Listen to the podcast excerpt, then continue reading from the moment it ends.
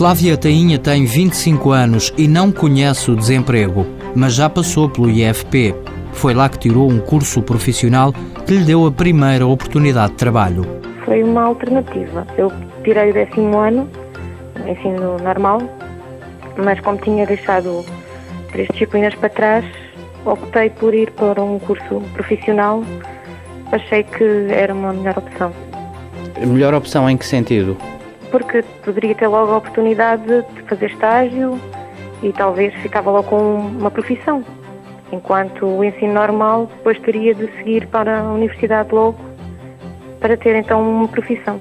E foi assim que aconteceu. No Instituto do Emprego e Formação Profissional, em Santarém, Flávia tirou um curso de técnica de contabilidade que lhe deu equivalência ao 12º ano.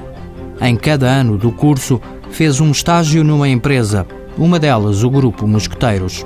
O estágio correu muito bem e fui convidada para, quando terminasse o curso, vir fazer então um estágio profissional. O processo foi rápido e tratado através da empresa.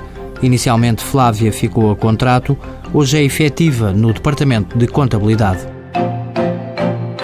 Mãos à obra.